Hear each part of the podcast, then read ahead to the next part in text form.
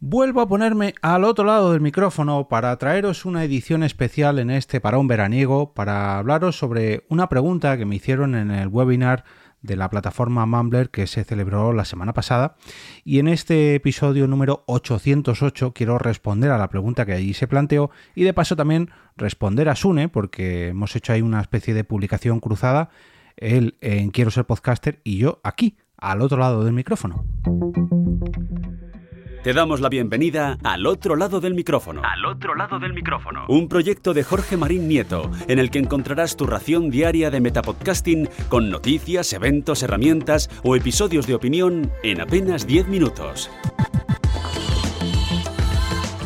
Muy buenas a todos, mi nombre es Jorge Marín y como cada día, bueno, cada día no, cada semana en este parón veraniego, os traigo una nueva ración de Metapodcasting diaria y en este caso pues eh, simplemente para responder una pregunta que planteó David Plaza en el webinar que se celebró el pasado día 12, si no recuerdo mal, en, el webinar sobre cómo montar un evento de podcasting organizado por la plataforma Mumbler. Quiero agradecer desde aquí la invitación por parte de Mumbler, eh, tanto a Leo como a Paul, por contar conmigo para esta primera edición de su webinar y oye, pues eh, permitirme eh, mostrar mi experiencia, mostrar de lo que soy capaz con la productora y de lo que soy capaz eh, en, estos eventos de podcasting que organizo o que en los que participo o en los que ayudo a organizar, bueno, en fin. Una de las preguntas que allí se planteó concretamente la hizo el compañero David Plaza y fue la siguiente. profundizar en el tema de la selección de ponentes para este tipo de eventos. ¿Cómo los seleccionas? Por escucha de sus podcasts, comentarios en sus episodios, por su comunidad, eh, el espectáculo que pueden dar en directo.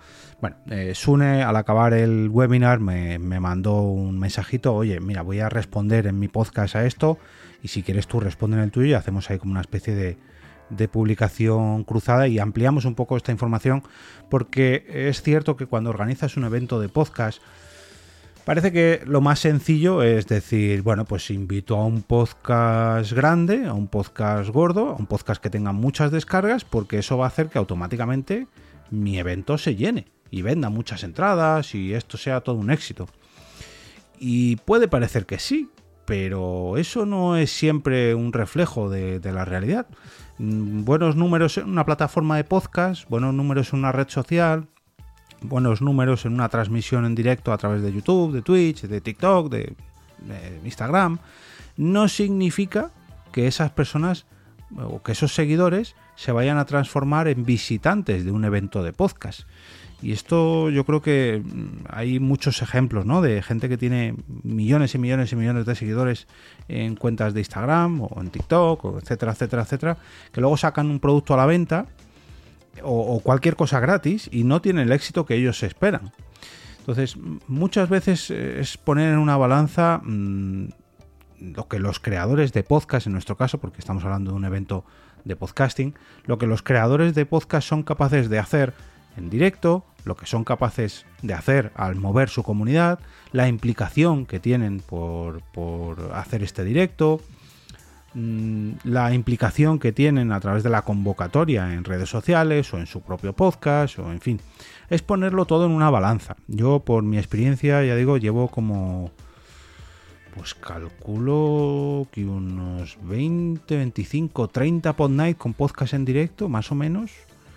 Que yo calcule así rápidamente. A lo mejor entre eh, pod night no llegan a 30, pero bueno, entre pod night, chulapod y jpod sí que llegan a 30 podcasts en directo, incluso lo superan. Y mm, en muchas ocasiones eh, los, podcasts en directo directamente se apuntan, se ofrecen voluntarios. En otras ocasiones, como pues por ejemplo eh, tres de los cinco directos de este año en Ponda y Madrid, es a base de un apoyo en un crowdfunding, con lo cual, oye, no solamente quieren hacer un podcast en directo, sino que además quieren hacer una aportación al propio evento y participar de manera activa, pues poniendo dinero o poniendo implicación, o en fin. Eh, pero hay veces que el hueco está libre y es el organizador el que tiene que, digamos, hacer un trabajo de búsqueda para ver qué podcast va a triunfar en ese directo. Y no hablo de triunfar por el hecho de llenar una sala vendiendo entradas, que sería lo suyo en todos los eventos de podcast, que todos se llenasen y que además se, hicieran con venta de entradas para pagar todo lo necesario que, conlleva hacer un evento de podcast y que además los podcasters recibieran una recompensa económica, ¿no? Pero bueno, independientemente de, eso, el éxito no es solamente llenar una sala y vender entradas, no, simplemente traer gente. Y, y no voy a decir cientos y cientos de personas, ni siquiera decenas de personas. Mm, con que me llenen media sala, para mí es más que suficiente. E incluso no llenando media sala, y no hablo de salas grandes, ¿eh? no hablo de estadios como el Wizzing Center, ni mucho menos, o, el Metropolitano, o, San Mamés, o el Bernabéu, o lo que vosotros queráis, no hablo de salas más bien pequeñas, pero sí que el podcast debe currárselo igual o más que el propio organizador del evento. Eh, a mí cuando me han invitado a algunos directos, en este caso con Porque Podcast, que es el único podcast con el que he participado en directo, que yo recuerde, no sé si he participado en alguno más, con podcast en directo hablo, ¿eh? ojo, como, organizador sí que he participado en bastantes más, pero como podcaster en directo, con Porque Podcast, siempre me he preocupado de colaborar en la difusión y en la campaña de dicho evento para atraer a mi público objetivo, para atraer a mi comunidad, para atraer a mi audiencia. Independientemente de la venta de entradas o de eh, la venta de espacios eh, económicos dentro del podcast, o sea, dentro del evento, porque haya que hacer patrocinios. No, no, mi parte como podcaster o mi parte como podcast es llevar a gente allí. Me da igual que se tengan que vender entradas, me da igual que se tengan que inscribir de manera gratuita, me da igual que tengan que llevar un kilo de arroz porque es una causa solidaria, me da igual. Yo lo que tengo que hacer como podcast es apoyar al propio evento y ver cuál es el objetivo del evento para yo poner mi granito de arena. Y eso muchas veces vale mucho más que los números que tengáis en redes sociales o los números de descargas que tiene vuestro podcast. La implicación del, propio podcast en el evento tiene mucho más valor y la experiencia a mí me lo ha demostrado, porque hay podcasters que con muchos números que, tienen detrás, luego no han traído a nadie o casi nadie. Eh, o podcasters que con muy poquitos números, prácticamente no negativos, pero con negativos, o sea, con números eh, nulos, han traído mucha más gente que otro podcaster, ya digo, que tiene muchos números en su podcast, pero que luego no, ha sabido moverse, ¿no? No ha querido implicarse. Y eso a mí como organizador del evento, mm, no voy a decir que me enfade, pero sí como que me defrauda, ¿no? Un poco como, joder, pero ¿para qué tienes a tanta gente detrás si luego no eres capaz de implicarte? y de apoyar mi evento, ¿no? Entonces, si queréis participar en un evento de podcast que organice otra persona y queréis sí o sí el puesto, preguntadle a, dicha, a dicha organización, oye, ¿qué puedo hacer para apoyar tu evento? ¿Cómo puedo formar parte de dicho evento? ¿Qué necesito para estar ahí? Yo ya digo, en, esta Ponda y Madrid, en, el ciclo de este año, yo lo dije, mira, tengo tres huecos y, esos tres huecos eh, libres son para personas que apoyen el crowdfunding. En el momento que apoyen el crowdfunding, pues hablábamos eh, de manera privada, a ver cómo, qué, cuáles son los requisitos, qué hace falta, etcétera, etcétera, etcétera. Y, se llenaron, no, duró ni, tres o cuatro días, me parece que se llenaron los tres huecos. Pero he organizado muchos eventos de manera totalmente gratuita y, he ido yo detrás de los podcasts. No, he, no han venido a mí, alguno que, sí que ha venido, que se ha ofrecido, pero en la gran mayoría de ocasiones he sido yo quien ha tenido que ir a buscarlos.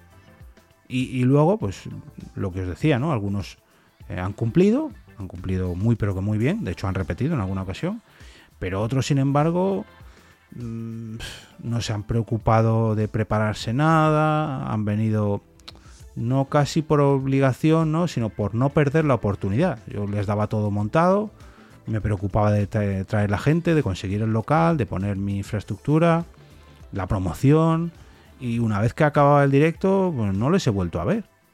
Y eso, pues, ¿qué quieres que os diga? A mí como organizador de eventos de podcast, mm, pues me deja bastante frío. Y, no hablo de la inversión económica, ¿eh? que digamos que la, inversión económica ha sido solamente este año, este último ciclo 2023, pero durante los años anteriores también me ha ocurrido. Que no es que haya tenido que yo que invertir eh, mucho dinero, he tenido que invertir dinero y sobre todo tiempo, y al final la promoción y el trabajo se lo han llevado otros y yo no me he llevado absolutamente nada.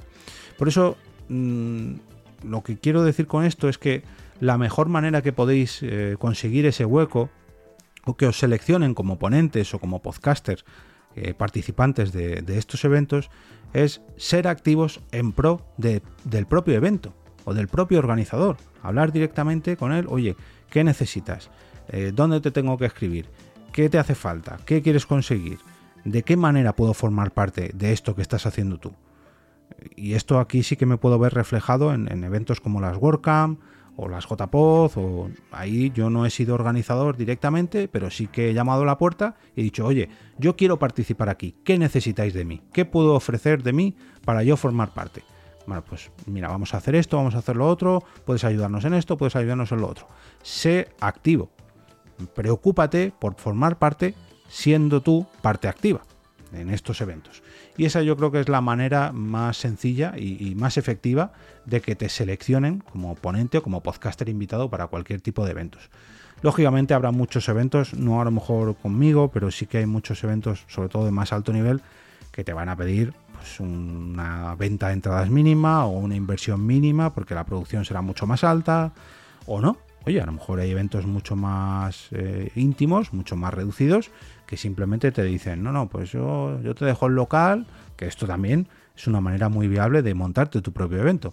No, mira, yo aquí tengo un local, si tú traes los micrófonos, traes los altavoces y yo te dejo la sala y como a mí me pasaba en las primeras Pod Night, me dejaban una sala de un bar y yo me preocupaba en llenarla y ya está. Ese era el acuerdo eh, que tenía yo con las propias salas. Pero bueno, esto ya es digo ahora un poquito más que disfrutéis del verano. Seguramente vuelva la semana que viene con algún otro episodio esporádico. Ya digo, no durante el verano este podcast diario se queda un poquito la publicación un poquito más relajada.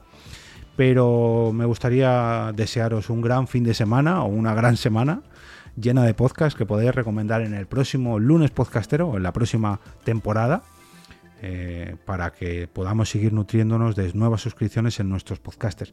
Donde sí que os espero y lo que sí que sigue siendo totalmente activo es el grupo de Telegram, el, perdón, el canal de Telegram, donde os espero con noticias, herramientas, recomendaciones, en fin, todo lo que hago diariamente a lo largo del año, pues en verano eso solamente queda relegado al canal de Telegram al que podéis acceder entrando en t.me barra al otro lado del micrófono.